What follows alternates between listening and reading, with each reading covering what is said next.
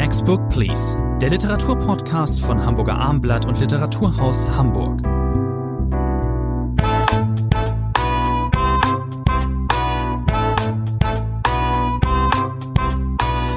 Eine Spezialfolge, unsere Best-of-Folge, unsere Geschenketipp-Folge. Das geht ja Hand in Hand. Äh, zum Jahreskehr aus 2023 stellen Rainer und Mor Rainer Moritz und ich ganz kurz und knackig die unserer Meinung nach besten Romane des Jahres vor. Das sind dann gleichzeitig auch gute Handreichungen, was äh, Christkindgaben angeht, liebe Zuhörerinnen und Zuhörer. Wir haben jeweils eine Top 10 uns zusammengestellt und da fangen wir jetzt mal gleich mit an. Bei mir auf Platz 10 in diesem Jahr ist Tess Gantis Roman Der Kaninchenstall, das Debüt einer jungen amerikanischen Autorin. Es geht um den Rust Belt ähm, in ähm, Nordamerika. Es geht um ein äh, Haus, in dem viele verschiedene Parteien leben. Es ist ein Sozialbau und es geht vor allem um eine junge Dame, die ein Faible hat für Hildegard äh, von Bing und es geht um allerlei skurrile Gestalten und Geschehnisse. Ähm, wir haben diesen Roman hier ganz kurz vorgestellt. Der hat mich absolut überzeugt glaube noch ein bisschen mehr als Herrn Moritz, aber diese Autorin kann erzählen, sie hat eine kraftvolle Sprache, sie ähm, hat auch ein, glaube ich, den National Book Award für diesen Roman bekommen und ich ähm, werde mich auf jedes neue Buch dieser Autorin freuen. Das für ist mich der einzige amerikanische Roman, den ich kenne, in dem äh, eine Hauptfigur ständig Hildegard von Bingen, die große Mystikerin, liest. Das war mir bislang in der amerikanischen Literatur noch nicht untergekommen. Was ist denn bei Ihnen auf Platz 10, Herr Maus? Auf Platz 10 ist ein Buch, das sträflicherweise weder in Leipzig nominiert war für den Leipziger Buchpreis, noch in Frankfurt. Ich verstehe es überhaupt nicht. Julia Schoch, das Liebespaar des Jahrhunderts, äh, hat nämlich äh, ein Buch geschrieben, von dem Sigrid Löffler, die hochrenommierte, äh, erfahrene Kritikerin äh, gesagt, das sei jetzt schon ein kanonischer, ein klassischer Text, wenn es über äh, Paarbeziehungen, um Ehepaarbeziehungen im äh, 20., 21. Jahrhundert geht. Und das finde ich auch, Julia Schoch, das ist Teil einer Trilogie. Äh, den ersten Teil, äh, das Vorkommnis muss man nicht kennen, um das Liebespaar des Jahrhunderts zu würdigen. Es ist die Beschreibung einer Ehe, die Beschreibung einer zerrütteten Ehe über 20 Jahre. Es beginnt äh, ganz stark. Am Anfang erinnert sich die äh, weibliche Hauptfigur hieß ihr Satz, ich liebe ihn. Und jetzt kämpft sie den ganzen Roman damit, den zweiten Satz zu sagen, nach über 20 Jahren, ich verlasse ihn. Hat genauso viele Wörter wie ich liebe ihn. Und es wird beschrieben, wie diese Liebe begann. Eine unkonventionelle Liebe, wie immer mehr die Konventionen um sich gegriffen haben. Kinder kamen hinzu und plötzlich äh, steht sie vor den Trümmern. Und wir verfolgen das in einem wirklich schonungslosen Duktus, wie Julia Schoch diese Verfallserscheinungen äh, ganz unsentimental festhält. Und am Ende, ich will das nicht verraten, die spannende Frage, was tut die Frau? Wie geht der Kampf aus? Wird sie wirklich, ich verlasse ihn sagen und diese Ehe aufgeben? Oder sagen, nein, ich kann meine Vergangenheit nicht aufgeben, dann lösche ich mich selbst aus. Ich habe gemerkt, dass dieser Roman wirklich toll sein muss, nicht nur selbst beim Lesen, sondern als äh, Sie mir erzählten, Sie haben, glaube ich, Julia Schoch moderiert und Sie haben von Julia Schoch nie eine schlechte Meinung gehabt, aber ich glaube, mit diesem Roman hat sich äh, Ihr Blick auf die Autorin nochmal verwendet. Das, glaube, äh, verändert. Das ist, glaube ich, der Roman, der auch äh, bei Ihnen dafür gesorgt hat, dass Sie Julia Schoch ab sofort auf äh, der imaginären Liste der wichtigen Autorinnen haben. Ja, sie hat früher bei Piper veröffentlicht, aber jetzt bei DTV die letzten beiden Bücher. Und da ist ja jetzt wirklich, glaube ich, der Durchbruch gelungen. Und bei diesem, mit diesem Titel, das Liebespaar des Jahrhunderts, natürlich auch wunderbar. Der ist auch absolut Bestseller-tauglich, da war die Autorin auch. Mein Platz neun in diesem Jahr ist der ähm, Roman Alle ungezählten Sterne von Mirko Bonet, den haben wir hier auch ähm, behandelt. Äh, ich habe den ganz klar identifiziert als einen der großen Zeitromane. Der beschreibt unsere Zeit, er beschreibt äh, den Disput, äh, die äh, den Graben zwischen den Generationen. Es geht um eine junge Aktivistin, die ähm, für eine bessere Welt kämpft und dafür auch äh, einige Dinge tut, indem sie zum Beispiel nicht die kriminell sind, die zündet mit ihren ähm, Genossinnen und Genossen Autos an und wird äh, bei allen dieser Aktionen verletzt und findet Zuflucht im Hohelufter, bürgerlichen, sehr bürgerlichen Haushalt ähm, äh, eines Herrn Rommig, der ähm, mal Brückenbaukommissar in Hamburg war. Das ist äh, von eine sehr starke Metapher schon. Der baut dann am Ende hier auch Brücken zur jüngeren Generation. Wir müssen ein bisschen an die letzte Generation denken, vor der wir Älteren auch teilweise ratlos stehen. Ich finde, finde dass Mirko Bonet wirklich einen sehr wichtigen und ähm, sehr gut geschriebenen Roman da vorgelegt hat. Er hat ihn auf seine Weise geschrieben. Es ist ein bisschen, ja, wie soll ich sagen, es ist eine, seine, die Jugendsprache oder die Sprache dieser Aktivisten, die ist, äh, für mich klingt sie nicht ganz unrealistisch, sie ist aber trotzdem ein wenig, ähm, ähm, äh, er fliegt viel Ausdruck da rein. Er hat eine Kunstsprache aus dieser Sprache gemacht, die teilweise sehr komisch auch ist. Ich habe diesen Roman gerne gelesen. Ich glaube bei Moritz ja auch, hat es aber nicht in die Top Ten geschafft bei ihm. Nein, meine Top Ten Platzierung 9, Nele Polacek, vielleicht der komischste ernsthafte deutsche Roman äh, dieses Jahres. Nele Polacek, Journalistin, das ist ihr zweites Buch. Kleine Probleme bei Galliani erschienen, äh, beschreibt einen Mann, 49, der nicht vorankommt im Leben, der seine Stelle beim Rundfunk gekündigt hat, einen Roman schreiben will, das geht acht Jahre nicht voran und jetzt ist er zwischen den Jahren, hat eine Liste gemacht, was muss er alles erledigen. Die Frau ist verreist in Portugal, die Kinder fast schon aus dem Haus. Silvester will man zusammenkommen zu einer Party und dieses sehr komische, slapstickartige Buch beschreibt, wie dieser Mann nun versucht, die Unterlagen für die Steuererklärung herauszutun, das Ikea-Bett zusammenzubauen für seine Tochter, wie er versucht, seinen Vater anzurufen, für ihn ein Kraftakt sondergleichen und eine meiner Lieblingsszenen, wie er versucht, Nudelsalat zuzubereiten, obwohl keine Nudeln im Haus sind. Das ist sehr komisch erzählt. Nele Polacek, äh, die ja vor allem als Journalistin für die Süddeutsche Zeitung arbeitet, hat hier wirklich einen großen, auch sehr erfolgreichen Coup gelandet. Und komische Romane kann es nicht genug geben in der wir deutschen Literatur. Auch, wir haben den auch hier auch besprochen und ich stimme Ihnen in vielem zu. Ähm, ist wirklich äh, ein kein ganz äh, alltäglicher Roman, der bei mir ganz knapp nicht reingekommen ist. Auf Platz 8 bei mir ist Jun Fosse, ein neuer Name. Das ist der Abschluss seiner Heptalogie, seines Siebener Schlags, der aber nicht in sieben Romanen oder in sieben Buchveröffentlichungen dargereicht wurde, sondern in dreien. Das ist jetzt äh, die dritte. Jun Fosse ist äh, nun seit Oktober weltberühmt, kann man sagen, denn er hat den Literaturnobelpreis zuerkannt bekommen. Wir haben, ich glaube, Jun Fosse haben wir hier sogar zweimal schon gehabt, genau mit diesem Projekt. Das ist, äh, erscheint jetzt eben ganz frisch, bisschen vorgezogen vom Verlag nach den hohen skandinavischen Ehren vom Oktober erscheint jetzt eben dieser Abschluss und es ist, äh, ich will da gar nicht lange was zu sagen, haben wir ja, wie gesagt, besprochen, das ist dieses, dieses ähm, diese langen Sätze, quasi ein ganzer Satz dieser Roman, ähm, diese, dieser Sprachrhythmus, dann diese, diese Trias aus Tod, Kunst oder Leben oder ist sogar noch mehr als eine Trias. Liebe kommt auch dazu. Ähm, hier beschrieben an einem äh, Maler, der Astle heißt und am Ende seines Lebens ist. Es gibt noch einen weiteren Namen, äh, Maler namens Asle. Es gibt äh, das Doppelgänger-Motiv wird reichlich strapaziert. Am Ende wird nicht alles ganz aufgelöst aber es ist ein unglaublich atmosphärisches Werk, das äh, hypnotische Wirkung hat. Herr Moritz, Sie wissen das, Sie sind auch begeisterte Fosse-Leser. Ja, großartige großartige Entscheidung, ihm den Nobelpreis äh, zu geben. Meine Nummer acht, ich glaube, die steht bei Ihnen auch irgendwo auf der Liste, Charlotte Gneuss, Gittersee, habe ich das richtig Bei mir auf der sechs, genau. Nee, dann nehmen wir sie doch gleich in einem auf, weil Charlotte Gneuss, Jahrgang 1992, eine der großen äh, Debütantinnen dieses Jahres. Wir haben ein sehr starkes Jahr, was die literarischen Debüts äh, angeht. Caroline Wahl, 22 Bahnen, nicht auf unserer Liste, wäre auch noch zu nennen. Charlotte Gneuss hat den Aspekte-Literaturpreis für diesen äh, Roman in diesem Jahr bekommen. 92 ist sie geboren und sie tut etwas ganz Ungehöriges. Das hat ihr auch Ärger eingebracht. Sie beschreibt die DDR der 70er Jahre. Wir sind in Gittersee, einem Stadtteil von Dresden. Dort sind die Eltern äh, von Charlotte Gneuss aufgewachsen und äh, die Heldin, eine junge Frau von 16 Jahren, glaube ich, verliebt sich äh, in einen Mann, der sich auf dem Motorrad aufmacht. Und was tut er? Er versucht in den Westen zu kommen mit dem Motorrad über Tschechien.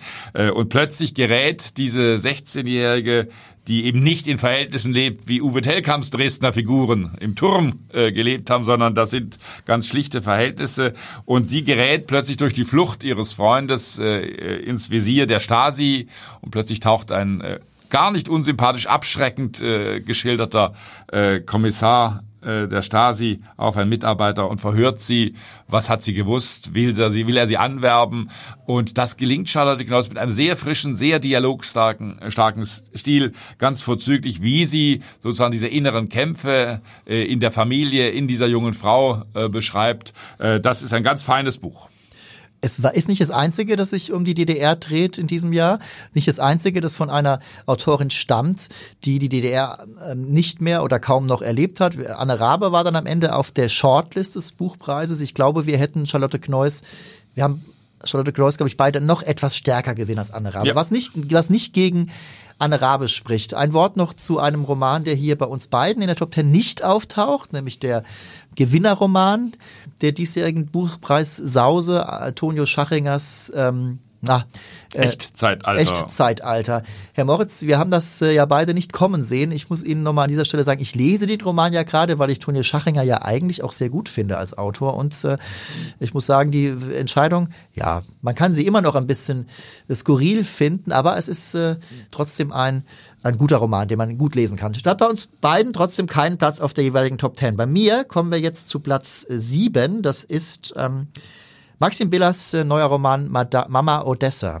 Das ist ein Roman, der, so hat äh, Biller ihn annonciert, vielleicht sein letzter Roman ist. Das hoffen wir alle nicht, denn es ist auch gleichzeitig wahrscheinlich sein bester. Es geht wie immer bei Biller um ähm, gibt es diese ähm, autobiografischen Motive. Es geht um äh, das äh, Aufwachsen. Es kommt äh, eines äh, jungen Mannes äh, in Deutschland, der eigentlich aus Osteuropa kommt mit seiner Familie. Es geht um das Ankommen dieser osteuropäischen Familie. In dem Fall kommen sie aus Russland. Der, die echten Billas kamen auch aus Russland mal, aber kamen über äh, die Tschechoslowakei. Ähm, äh, dieses Ankommen äh, der Osteuropäer in ähm, Westdeutschland damals noch, ähm, in der West westlichen Welt in äh, Mitteleuropa. Und äh, das ist ein typischer Biller insofern, als wir die ähm, äh, dieses ähm, diesen Status des Außenseiters sehr gut äh, wiedererkennen. Es ist vor allen Dingen aber ein Buch über eine Mutter-Sohn-Beziehung. Und äh, diese Mutter-Sohn-Beziehung, in diesem Fall ist es die Beziehung zwischen einem Schriftsteller und seiner Mutter, die Spätschriftstellerin wird. Und das wird äh, sehr widerborstig geschildert, diese Beziehung, aber auch gleichzeitig zärtlich. Das ist etwas, das Maxim Biller einfach wahnsinnig gut kann. Es ist ein melancholisches Buch, es ist ein liebevolles Buch, es ist ein teilweise sehr hartes Buch.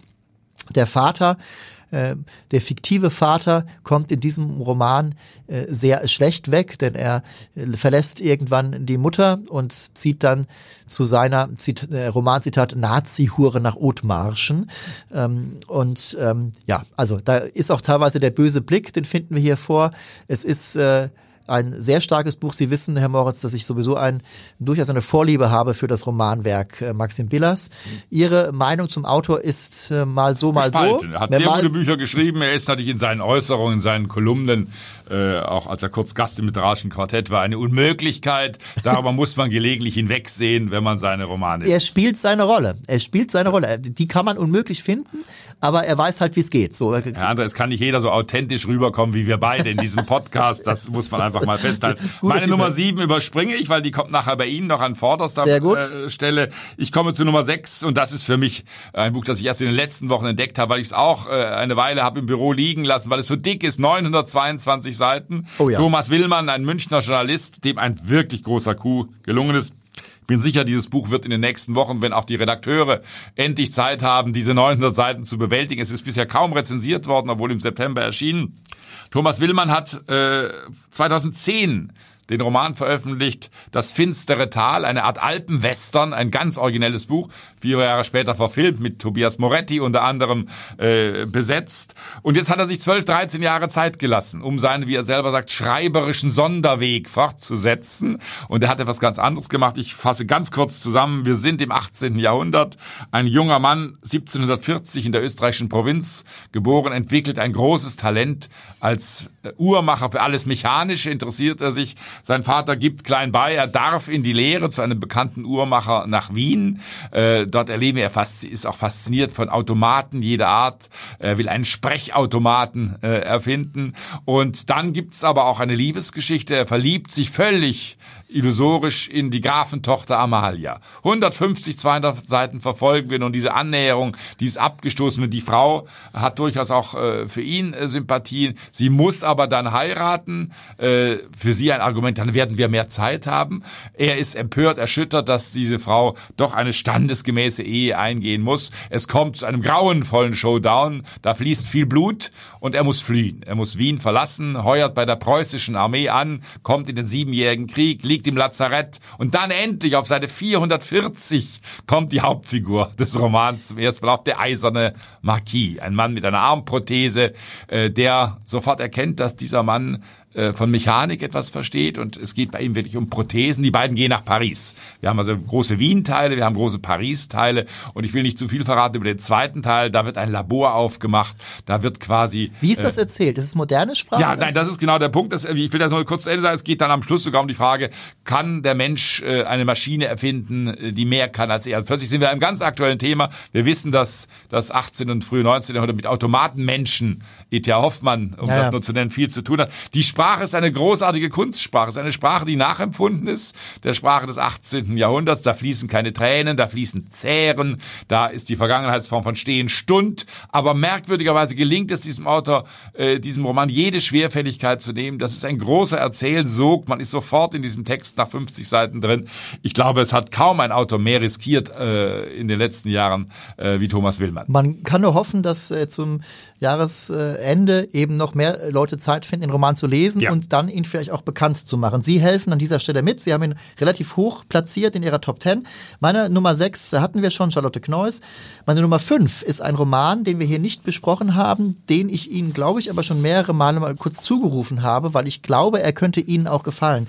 Max Richard Lessmanns äh, Roman eben Sylter Welle. Max Richard Lessmann ist eigen, ist ein junger Mann aus äh, Berlin, ursprünglich aus Husum, hat äh, erste Erfolge gefeiert, seine erste künstlerische Sendung war quasi als Rockmusiker. Er ist ähm, Sänger der Band Vierkant Tretlager, ist, hat auch einen eigenen Podcast jetzt. Und jetzt sein erster Roman, von dem ich eigentlich gedacht hätte, dass er ein bisschen mehr Widerhall findet. Er ist nicht untergegangen, das kann man so nicht sagen.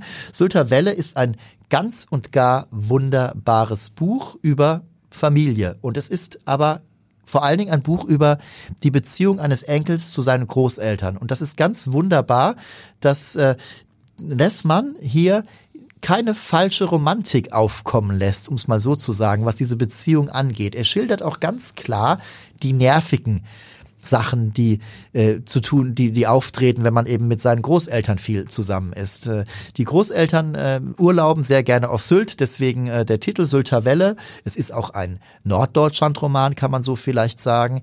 Es ist ein Roman, der auch über die Trauer berichtet, über Verluste innerhalb einer Familie. Hier geht es darum, dass äh, der Erzähler seinen Onkel viel zu früh verliert. Der stirbt mit Mitte, Ende 40 ähm, und äh, da klafft dann eine Lücke in der Familie. Aber es gibt viele äh, ähm, es ist kein, es ist kein schweres Buch. Es ist auch oft heiter. Es, es gibt viele, es gibt Zeitsprünge. Es ist eine, gar kein allzu langes Werk. Und wie ich bereits sagte, einfach ein, eine Art Familienroman, den ich wirklich wahnsinnig gerne gelesen habe. Sie waren gerade auf Sylt. Ich gehe nach Island. Meine Nummer 5 ist einer der ganz großen isländischen Autoren. Hätte nicht gerade Jon Fosse den Nobelpreis bekommen, müsste man vielleicht überlegen, ob nicht auch ein Isländer, dieser Jon Kalman Stefansson, ihn bekommen könnte. Äh, Jahrgang 63, äh, Dein Fortsein ist Finsternis, ein merkwürdiger Titel, ein Grab Steinspruch, eine Inschrift auf einem Friedhof. Und auf einem Friedhof beginnt auch dieser Roman, der ein Füllhorn an Geschichten ausbreitet über die isländische äh, Geschichte, der bis ins 19. Jahrhundert zurückgeht, immer wieder neue Anläufe nimmt, aber ein großes Erzählexperiment ist, wunderbar lesbar. Wir sind am Anfang, das ist der Auslöser, auf einem Friedhof, äh, irgendwo in einer Kirche in den Westfjorden Islands, ein namenlos bleibender Ich-Erzähler, der sich an nichts mehr erinnert. Er weiß nicht mehr, wer er ist, er weiß nicht, was er erlebt hat, er weiß nicht, in wen er verliebt war. Und dem folgen wir nun. Er kommt äh, in ein Hotel äh, und äh, da hat ihn eine Frau hingeschickt. Sollei heißt die Hotelbetreiberin und äh, mit der hatte er wohl mal was. Aber er weiß es nicht. Also er muss immer wieder das umgehen und von diesem Hoteltresen breiten sich nun die Geschichten aus, die, ich habe es gesagt, bis ins 19. Jahrhundert zurückreichen, äh, ins zurückgebliebene Island. Davon erzählt ja auch sein Landsmann, hat Grimur Helgason immer in seinen äh, Romanen. Ein Island, äh, wo es nur Kuhställe und Schafställe im 19. Jahrhundert gab, wo erst der Hering die Industrie in Anführungszeichen nach Island äh, gebracht hat. Ich kann diese Geschichten nicht erzählen. Es gibt Bob Dylan-Fans, es gibt eine Städterin, die sich in einen Bauern äh, verliebt und immer wieder kreist dieser Roman. Es gibt eine Frau, eine Bäuerin, das ist eine der schönsten Stränge des Buches, die als einfache Bäuerin lebt, die sich aber für den Regenwurm interessiert und dann eine wissenschaftliche Arbeit schreibt, einen Aufsatz über den Regenwurm. Den schickt sie an eine Zeitschrift und man ist völlig verblüfft. Die Redaktion sagt, ja, das müssen wir drucken, aber der Redakteur beschließt doch, er muss diese Bäuerin sich mal anschauen. Das kann doch gar nicht sein, dass eine isländische Bäuerin etwas wissenschaftlich Solides über den Regenwurm schreibt und dann fährt er dahin. Der Mann der Bäuerin natürlich sehr skeptisch über die akademische Karriere seiner Frau. Also das sind nur zwei, drei der vielen, vielen Geschichten aus diesem Buch. Großer Roman, großer Identitätsroman, großer isländischer Roman. Dein Fortsein ist Finsternis. Dass Sie ein, in gewisser Weise ein Profi sind, was äh, nordische Literatur angeht, ist ja eh klar. Im Literaturhaus gibt es ja seit vielen, vielen Jahren, Jahrzehnten schon diese, dieses kleine Festival Nordische Literaturtage. War er da schon mal zu Gast? Ja, vor vielen Jahren, schon einige Jahre her. Aber er war einmal mindestens zu Gast dort, wenn nicht gar zweimal. Kommen wir nun zu Stephen King. Nicht wirklich, sondern im übertragenen Welcher Sinne. Platz ist das bei Ihnen? Kommen wir zu meinen Plätzen vier und drei. Ich fasse die zusammen. Ja. Ich sage Stephen King, es geht nicht wirklich um Stephen King. Der hat dieses Jahr einen neuen Roman veröffentlicht, der heißt Holly. Wir haben ihn hier nicht besprochen. Im Nachhinein tut mir das ein bisschen leid. Ähm, ähm, ich bin eigentlich, was meine, mein Lesegeschmack oder mein Lesepensum angeht, äh, ähm, das Programm, das ich mir so im Jahr immer mache, mit den vielen, vielen Romanen, die ich lese, ähnlich wie Sie, Herr Moritz, oder ganz genauso, um genau zu sein, ähm, bin ich eigentlich immer noch auf der Suche ich, da, da waltet viel in diesem Interesse. Es gibt viele Gründe, das zu lesen oder jenes. Wir haben Lieblingsautoren. Wir wollen Romane lesen, die vielleicht manchmal schon ein bisschen älter sind, die wir wieder ausgraben, die jemand anders für uns ausgegraben hat. Wir wollen was über unsere Zeit lesen. Wir wollen anspruchsvolle, sprachlich anspruchsvolle Werke lesen und so weiter und so fort. Aber im tiefsten Innern bin ich immer wieder auf der Suche, immer noch und immer wieder auf der Suche nach diesem intensiven Lesen ich hatte das nie so wie in meinen Teenagerjahren. Das kann ich einfach an dieser Stelle gestehen. Und in Teenagerjahren, was habe ich da gelesen?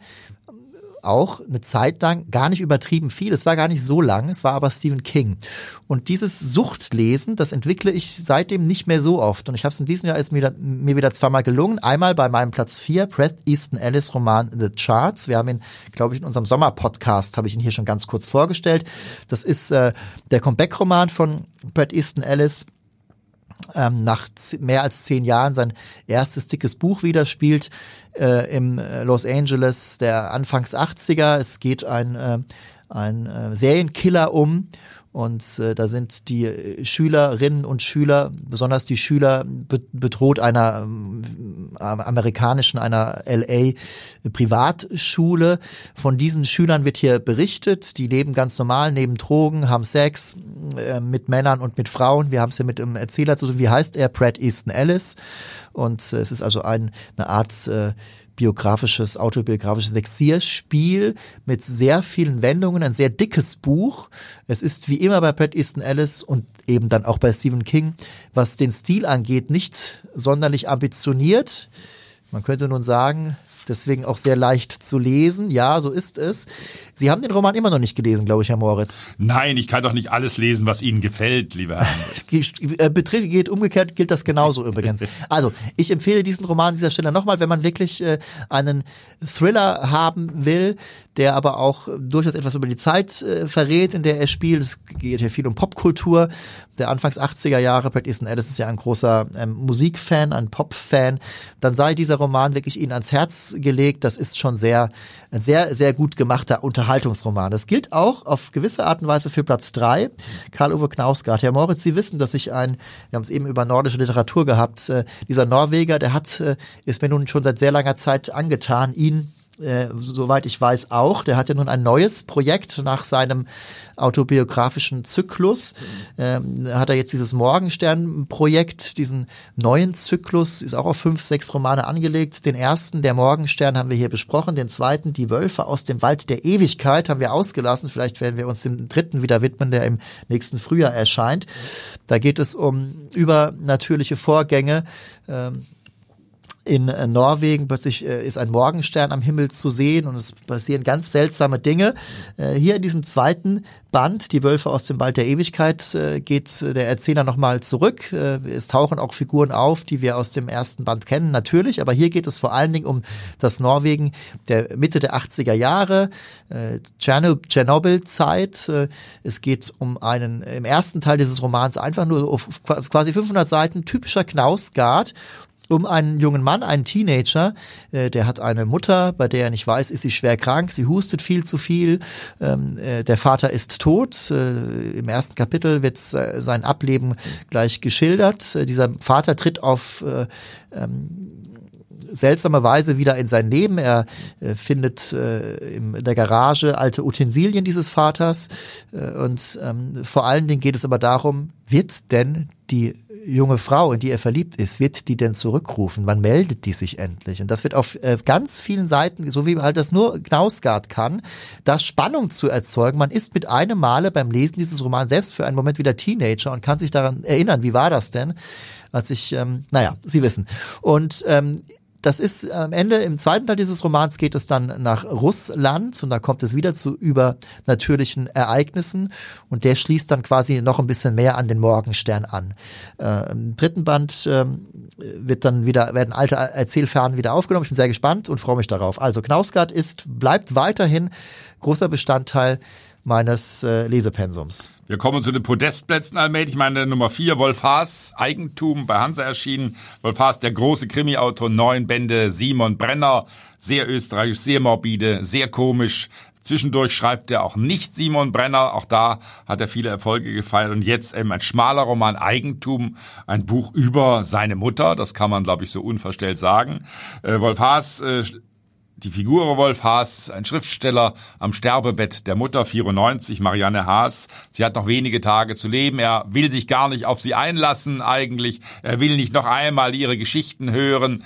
Aber es ist dann eine Art innerer Zwang und dann sagt sich der Schriftsteller Wolf Haas, ja, dann schreibe ich in Gottes Namen eben einen schnellen Text über meine Mutter, aber ich gebe mir so viel Zeit, wie sie noch zu leben hat. Und das sind nur drei, vier Tage. Dann muss auch mein Text fertig sein. Das klingt wie eine Farce, wie ein komischer, typisch komischer Wolf Haas Text. Aber er hat wunderbar die Mischung hinbekommen. Er fächert dieses Leben dieser alten Frau auf, die immer nur zwei Lebensmottos hatte. Arbeiten, arbeiten, arbeiten, sparen, sparen, sparen. Das hat alles nicht zu wirklichem Glück äh, geführt. Und dieses Leben schildert Wolf Haas und wie immer bei ihm mit großer Komik verbunden. Es gibt herrliche Betrachtungen über die Ähnlichkeit von Begräbnissen und Hochzeiten, was das im Leben eines Menschen ausmacht. Sprachbeobachtungen wie immer bei Wolf Haas. 160 Seiten, so lob ich mir autofiktionale Prosa, kurz, knackig und wie immer berührend auch bei Wolf Haas und sehr komisch. Haben wir hier auch besprochen im Podcast, soweit ich weiß. Und da bin ich, ich war da ein bisschen überrascht oder bin ein bisschen überrascht. Hier im Podcast haben wir den Text, glaube ich, auch äh, sehr gelobt, aber ich hätte damals wahrscheinlich nicht vermutet, dass er bei Ihnen so hoch rangiert. Macht aber gar nichts. Meine Nummer drei steht bei Ihnen wo? Theresia Mora? Ist meine Nummer zwei. Gut, da sind wir jetzt auf den Bronze- und Silberplätzen. Muna oder die Hälfte des Lebens. Äh, ein Roman, der fast den Deutschen Buchpreis gewonnen hätte, leider nur fast. Nach drei Romanen mit einem Mann als Hauptfigur hat Theresia Mora sich nun vorgenommen, drei Romane zu schreiben mit einer Frau, nicht mit derselben Frau. Äh, Muna, 18 Jahre am Anfang, 1989 in der DDR aufwachsend. Sie verliebt sich, ich fasse das sehr knapp zusammen, äh, in einen etwas älteren Mann namens Magnus. Und wir verfolgen nun diese Geschichte, diese Liebesbeziehung über fast 20 Jahre. Sie wird völlig von ihm abhängig. Beide sind an der Universität tätig. Alles, was sie tut, richtet sie nach ihm aus. Und das ändert sich selbst dann nicht, als er sie in cholerischen Anfällen schlägt, verprügelt. Sie bleibt bei ihm, sie kommt nicht von ihm los. Äh, und dann, man nennt das wohl toxische Beziehung äh, neuerdings.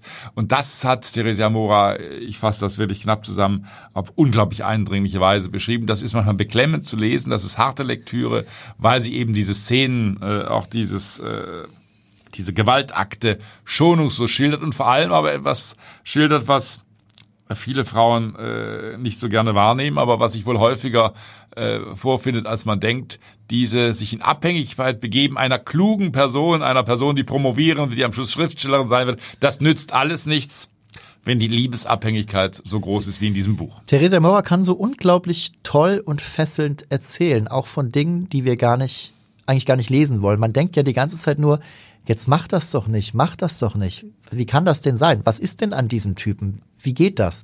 Und teilweise, man reagiert als Leser sehr stark auf diese Figuren und natürlich auf beide. Und manchmal ist dann gar nicht mehr klar, ob man sie eigentlich noch viel blöder findet als ihn.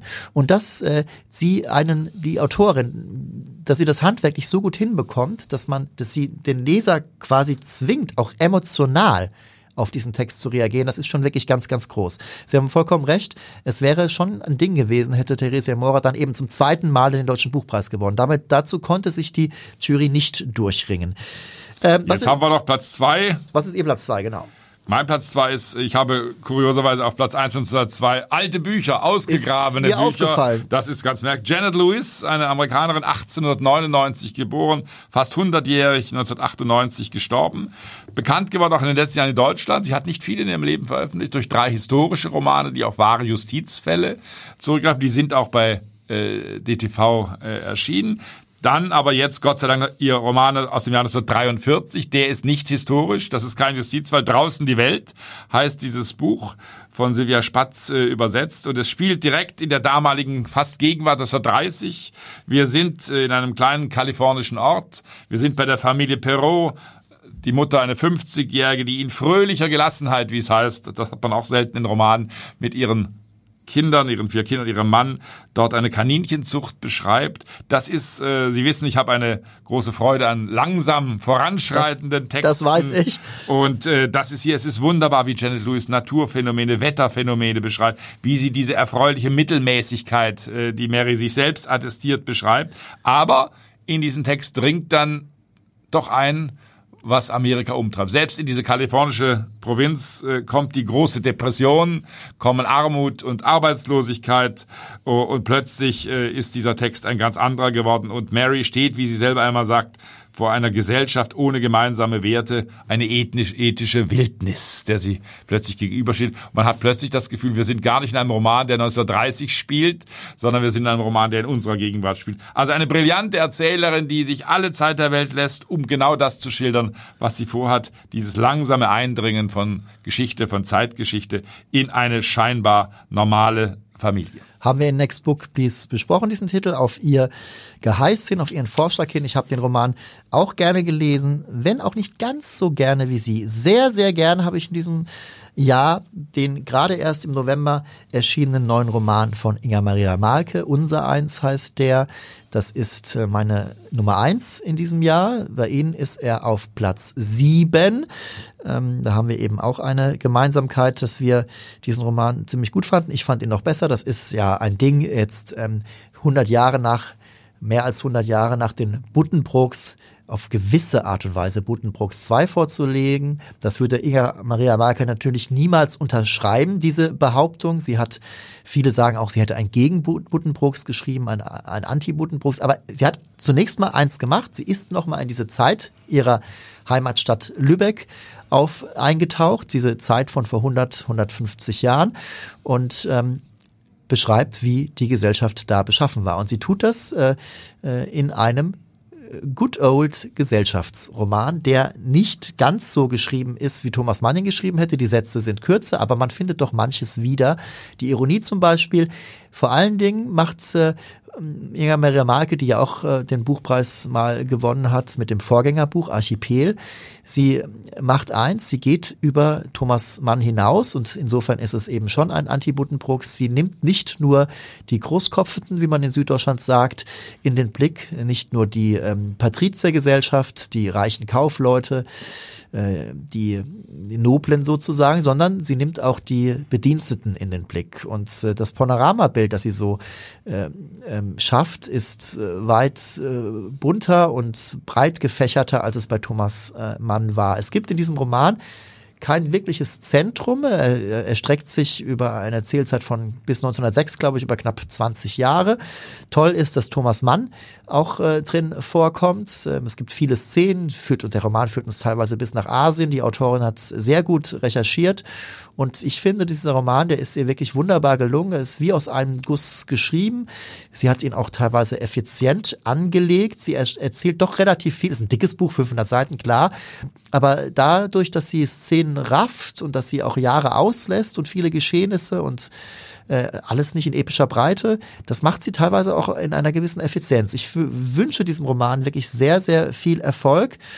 Und äh, ja, da ist noch ein bisschen Luft nach oben, muss ich sagen, übrigens. Noch nicht auf der Bestsellerliste. Nein, das hat, glaube ich, damit zu, ich unterschreibe vieles von dem, was Sie gesagt haben. Das ist äh, ein großer Wurf, ein sehr gut recherchiertes Buch. Es spielt auch übrigens äh, das Judentum eine Ganz wichtige wichtig, Rolle, genau. was bei Thomas Mann, äh, da kann man Thomas Mann auch einiges vorhalten, was die Buddenbrooks äh, angeht, wie er dort äh, jüdische Figuren äh, zeichnet. Was dieser Roman, äh, was glaube ich äh, dazu führen könnte, dass er nicht zum ganz großen Erfolg wird. Sie haben gesagt, wie aus einem Guss, das ist ja äh, eigentlich nicht wirklich, finde ich, weil sie natürlich diesen epischen Fluss immer wieder unterbricht. Das ist absichtsvoll, äh, so wie Archipel damals eine rückwärts erzählte Geschichte war. So ist auch dieses Buch immer wieder äh, das ist bewusst entschieden von der Autorin Genau. so, dass sie eben nicht diesen epischen Fluss ausbreiten will. Das führt dazu, dass man nicht immer ganz leicht reinkommt äh, in diese Geschichten. Äh, trotzdem unterschreibe ich sehr viel, was Sie gesagt haben. Und Platz sieben auf meiner Liste ist ja auch keine ganz schlechte. Platz Kann man- kann- ich glaube, meine Nummer eins ist das das letzte, was wir noch zu besprechen haben. Ist das richtig? Genau. Meine Nummer eins, R.C. Sheriff. Den Namen hat vorher niemand gekannt, in diesem Jahr ich auch nicht. Zwei Wochen am Meer. R.C. Sheriff, ein äh, englischer Autor, Mitte der 70er Jahre des letzten Jahrhunderts gestorben. In den 20ern als Theaterautor bekannt geworden. Drehbuchautor, Erfolg in Hollywood. Also ein bekannter Mann des Theaters und des Films. Aber er hat auch Romane geschrieben. 1931 ist dieser Roman im Original erschienen. Äh, Ishiguro, der Nobelpreisträger, hat während des äh, Lockdowns äh, auf eine Anfrage des Guardians gesagt, das sei für ihn im Lockdown das wichtigste Buch gewesen, dieses zwei Wochen am Meer. Wovon wird erzählt? Eigentlich von gar nichts. Eine Familie, Familie Stevens, London, die Südstadt Londons, äh, jedes Jahr zwei Wochen im September an den immer gleichen Ort, an die englische äh, Küste, Südküste nach Bonnier. Man bereitet alles generalstabsmäßig vor. Man braucht 100 Seiten schon mal in diesem Buch, bis man endlich angekommen ist. Man ist immer in der gleichen Pension. Äh, man tut immer die gleichen Dinge. Man badet, man spielt Cricket, man hat eine Strandhütte, eine teure Gemiete, man trinkt Ginger Ale äh, und alle diese Geschichten erzählt äh, Arthur Sheriff in einer wunderbar gleichmütigen Ton. Ich wollte von einfachen Menschen erzählen, die normale Dinge tun, hat er das selber äh, über seinen äh, Roman äh, gesagt und das gelingt ihm meisterhaft. Äh, das ist ein Roman, der vor allem auch davon erzählt, was Familienmitglieder für Geheimnisse haben, dass sie Geheimnisse brauchen, dass nicht alles, was man fühlt, äh, ausgesprochen werden darf. Das hält die Familie erst zusammen. Mutter Stevens hasst zwei Dinge. Urlaub und sie hasst das Meer. Sie würde das niemals ihrer Familie äh, sagen. Fährt jedes Jahr im September brav, macht Urlaub äh, am Meer. Also ein liebenswürdig, ein charmantes Buch, äh, wie ich es kaum gelesen. Deswegen für mich ein Buch aus dem Jahr 1931, also vor fast 100 Jahren äh, erschienen. Meine Nummer eins 2023. Ich würde das auch empfehlen, dieses Buch. Ich gehe da mit. Platz eins, ja, das äh, ein typischer Moritz. In, in Zukunft, ich denke immer bei so bei diesen Wiederentdeckungen werde ich in Zukunft immer an Sie denken und mich fragen. Der Moritz hat das garantiert auch auf der Es Liste. schadet nichts, wenn Sie öfter an mich denken. Ja. Äh, Auf keinen Fall. Wir haben uns überlegt, dass wir jeder ähm, noch das Sachbuch des Jahres kurz ins Rennen wirft. Wir haben in diesem Podcast ja einen, einen starken Überhang an, äh, wir behandeln hauptsächlich Romane, ähm, Sachbücher streuen wir ab und zu dazwischen, aber in dieser Best-of-Liste sollten sie nicht fehlen. Also ich habe auch ein Sachbuch des Jahres, äh, das äh, ist gerade erst erschienen, es spielt, ist auch von Karl-Uwe Knausgard, der bei den Romanen bei mir ja schon eine große Rolle spielte. Äh, Knausgard ist, äh, äh, hat sich ja durch seinen Erfolg äh, einen Status erarbeitet, der ihm erlaubt, so Dinge zu tun, äh, wie ähm, Bücher über Edward Munch und äh, ähm, Anselm Kiefer zu veröffentlichen. Und äh, in diesen Büchern, gerade bei Kiefer jetzt, spielt dann auch eine große Rolle. Er darf dann auch äh, äh, Kunstwerke als Faximiles dort abbilden. Das sind sehr schöne Bücher. Dieses neue Buch ähm, von über Anselm Kiefer, gerade erst erschienen bei Luchterham, seinem Stamm, seinem deutschen Stammverlag, heißt ähm, Der Wald und der Fluss über Anselm Kiefer und seine Kunst.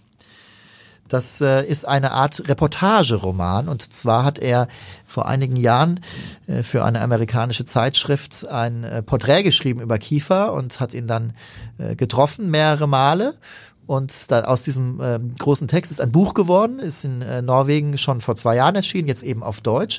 Und es ist auf typisch knausgardische Art äh, geschrieben, also äh, sehr ausgebreitete Szenen. In dem Fall sind es einfach Szenen, in denen ein Autor auf einen Künstler trifft. Man isst zusammen, er lässt sich äh, in der Nähe von Paris, wo ähm, ähm, Kiefer seit längerem lebt und eine Industriehalle äh, betreibt, äh, in der seine Kunst entsteht. Es ist ja diese irre großformatige Kunst. Ähm, Knausgard ähm, macht durchaus, er ist ja er ist ja kein Profi, er ist ja kein Kunsthistoriker und trotzdem hat er dieses große Selbstbewusstsein über Dinge zu schreiben, von denen er eigentlich gar nicht so viel versteht. Das weiß er aber auch und trotzdem sind seine seine Kunst, also seine Werkanalysen sehr interessant. Noch besser ist aber die die die Stellen, denen er einfach beschreibt, wie ist es mit Anselm Kiefer zusammenzusitzen, wer ist wie ist Kiefer, wie lacht der und so weiter und so fort. Lustig ist immer wieder lustig. Äh, Knausgard bringt natürlich der Egomane Knausgard, der literarische Egomane Knausgard bringt natürlich sich sehr stark mit ein und beschreibt dann sehr gut, wie verwundert er ist, dass äh, ähm, Kiefer ihn doch permanent die ersten Treffen lang immer Klaus nennt. Das ist also teilweise sehr lustig. Es ist ein sehr schön gestaltetes Buch und mein Sachbuch des Jahres. Karl-Uwe Knausgards Buch über Anselm Kiefer. Jetzt müssen wir einen großen Sprung machen von Anselm Kiefer zu meinem Sachbuch des Jahres. Ein prächtiger Bild, Text, Fotoband. Und der geht in die Country-Musik, der geht zu einer der großen Ikonen der amerikanischen Popmusik, nicht nur Country-Musik des 20. Jahrhunderts. Er geht zu Johnny Cash. Äh, der Name sagt allen etwas. 1932 in den Südstaaten in Arkansas geboren. Früh Mitte, als er Mitte 20 war, die ersten großen Erfolge bei einem kleinen Plattenlabel äh, mit I Walk the Line, bis heute ein Klassiker äh, geblieben. Und dieser Band zeichnet diesen Lebensweg nach. Er tut dies anhand von 125 Songs von Johnny Cash, der über 600 äh, geschrieben hat. Da haben wir wunderbare Faximiles in jo Ken Johnny Cash sehr schöne Handschrift, wie er diese Texte auf irgendwelchen Zetteln manchmal äh, geschrieben hat. Viele Bilder, die man nicht kennt aus dem Fotoarchiv, äh, Bilder seiner ersten Frau, diesen Bildern sieht man an, dass diese Ehe bald scheitern wird. Und dann kam zu seinem großen Lebensglück June Carter Cash und hat ihn sozusagen immer auch in seinen Abstürzen, Medikamentenabhängigkeit, Alkoholabhängigkeit sozusagen festgehalten. Äh, aber er hat immer wieder Comebacks gefeiert äh, und äh, das Buch erzählt natürlich, also es ist eine Fundgrube für alle, die die Johnny Cash lieben, aber auch für alle, die wenig von ihm kennen. Und es erzählt dann das sensationellste Comeback vielleicht der Popgeschichte Mitte der 90er Jahre. Rick Rubin, der Produzent mit schlecht gewaschenen Kleider mit langem, zottigen Haar, nimmt sich Johnny Cash an und dann erscheinen die American Recordings, insgesamt fünf CDs, die plötzlich äh, Johnny Cash zu einem der ganz Großen der Musik gemacht haben. Alle, die immer die Nase gerümpft haben über diesen Country-Fuzzi Johnny Cash, waren plötzlich hin und weg. Er hat neue Zuhörerinnen und Zuhörer, junge Zuhörerinnen und Zuhörer plötzlich gefunden. Ein Comeback, wie es, glaube ich, kein zweites gibt in der Musikgeschichte. Auch davon erzählt dieses Buch im zweiten Teil. Und alle, die immer die Nase gerümpft haben über den Schlag, den angeblichen Schlagerfuzzi Rainer Moritz, wissen jetzt, Herr Moritz hört auch gute Musik. Liebe Zuhörerinnen und Zuhörer von Next Book Please, Rainer Moritz und ich bedanken uns an dieser Stelle für Ihre Treue in diesem Jahr und hoffen, dass Sie auch in den, im nächsten Jahr bei den neuen Folgen von Next Book Please wieder einschalten. Wir wünschen gutes Lesen.